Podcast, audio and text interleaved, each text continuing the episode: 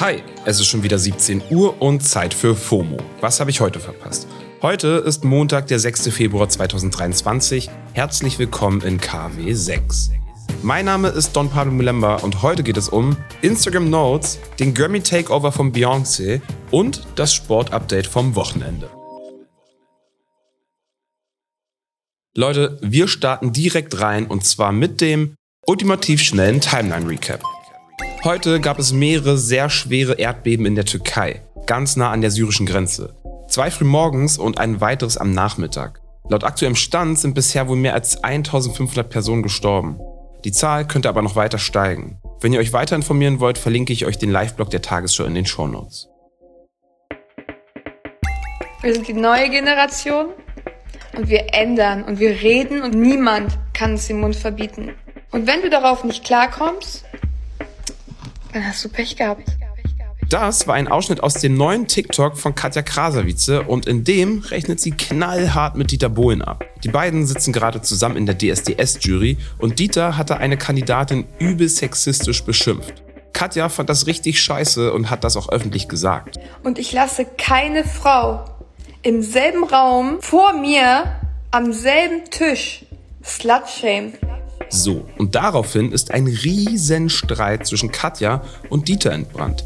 Katja hat einen Distrack gegen ihn released, Dieter hat gesagt, er konnte sie nie leiden, bla bla bla. Naja, und in dem neuen TikTok will Katja Dieter quasi als Lügner entlarven und liefert dafür einen Beweis nach dem anderen.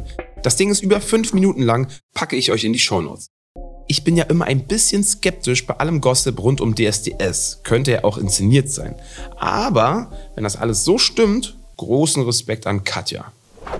Haben die Instagram-Mäuse unter euch am Wochenende auch super viele Reactions zu dem neuen Insta-Feature Notes gesehen?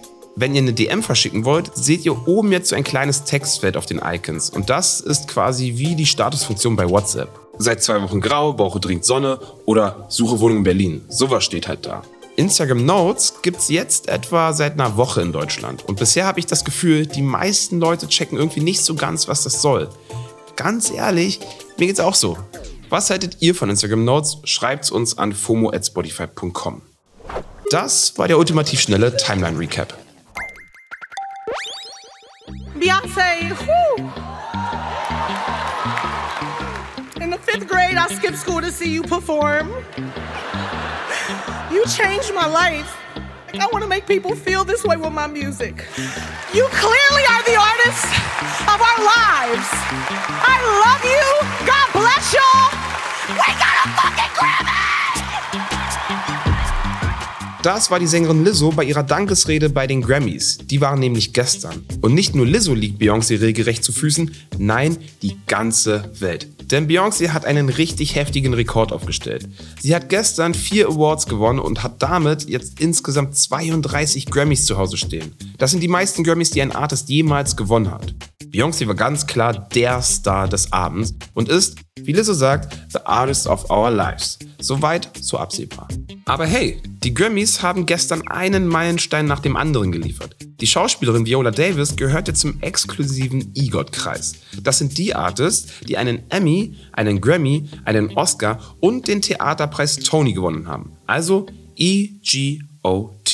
Das ist bisher überhaupt erst 17 Menschen gelungen. Und Viola ist außerdem erst die dritte schwarze Frau, die das geschafft hat. Viola hat den Grammy für das beste Hörbuch gewonnen und zwar für ihre Biografie Finding Me. Und noch eine Big Grammy News. Die deutsche Sängerin Kim Petras hat zusammen mit Sam Smith mit ihrem Hit Unholy in der Kategorie Bestes Popduo gewonnen. Damit ist Kim die erste Transfrau, die einen Grammy gewonnen hat. And I just want to thank um, all the incredible transgender legends before me who kicked these doors open for me so I could be here tonight. Schön. Und Leute, wenn euch die ganzen Meilensteine nicht catchen, dann schaut euch online mal die ganzen Looks vom Catwalk an. Und wo wir schon bei Rekorden sind, am Wochenende wurde auch in der Fußballwelt eine krasse Marke gerissen. Das und die anderen wichtigsten Sportnews vom Wochenende gibt es jetzt. Der Stürmer Harry Kane von den Tottenham Hotspurs hat im Topspiel gegen Manchester City den Siegtreffer zum 1 zu 0 geschossen. Und das war halt schon sein 267. Tor für die Spurs. Damit ist er jetzt der erfolgreichste Torschütze in der Geschichte dieses Vereins. Und gleichzeitig war es auch das 200. Tor in der Premier League von Kane. Und das ist eine krasse Hausnummer, die überhaupt erst zwei Spieler gerissen haben und bisher noch kein Spieler in England so schnell erreicht hat. Glückwunsch. Glückwunsch auch an den FC Bayern München. Der hat gestern gegen Wolfsburg gewonnen. Aber Bayern-Trainer Julian Nagelsmann sah bei der Pressekonferenz nicht besonders glücklich aus. Schuld ist ein salty-Interview von Manuel Neuer. Ich hätte das Interview nicht gemacht. Das war jetzt auch nicht zuträglich für den Club, was Ruhe angeht.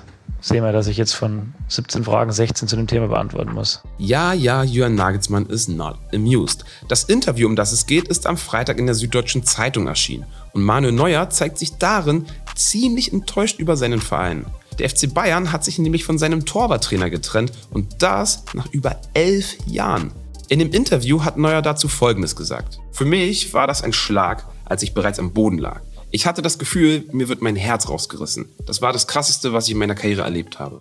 Ihr müsst wissen, Manuel Neuer kann gerade nicht spielen, weil er verletzt ist. So, Viele Bayern-Fans sind nicht wirklich glücklich über das Interview und Bayern-Legende Lothar Matthäus meinte, Manuel Neuer sei als Kapitän nicht mehr tragbar.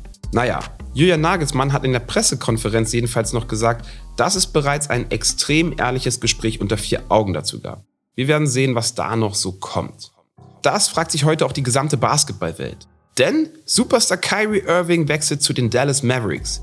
Die letzten Jahre hat Kyrie für die Brooklyn Nets gespielt und generell gab es zuletzt immer viel Wirbel um Kyrie. Zum Beispiel hat er sich nicht gegen Covid impfen lassen, er hat antisemitische Dokus auf Twitter geteilt und er hat lange nicht daran geglaubt, dass die Erde eine Kugel ist. Zuletzt hat Kyrie sogar selbst gesagt, dass er unbedingt den Verein wechseln will. Und nachdem das klar war, haben einige Clubs Interesse gezeigt. Unter anderem auch die Los Angeles Lakers. Und da spielt sein ehemaliger Teamkollege und irgendwie Frenemy LeBron James. Viele NBA-Fans haben darauf gehofft, dass die zwei als Traumduo wieder vereint werden. Doch daraus wird ja jetzt nichts und Kyrie wechselt zu den Dallas Mavericks. Auf Twitter hat LeBron James jetzt aber ziemlich witzig darauf reagiert, dass Kyrie nicht zu ihm ins Team wollte. Maybe it's me. Naja, die Gründe kennt wohl nur Kyrie selbst. Das war's für heute mit FOMO und wir hören uns morgen wieder hier auf Spotify. FOMO ist eine Produktion von Spotify Studios in Zusammenarbeit mit ACB Stories. Folgt uns auf Spotify und habt einen guten Start in die Woche.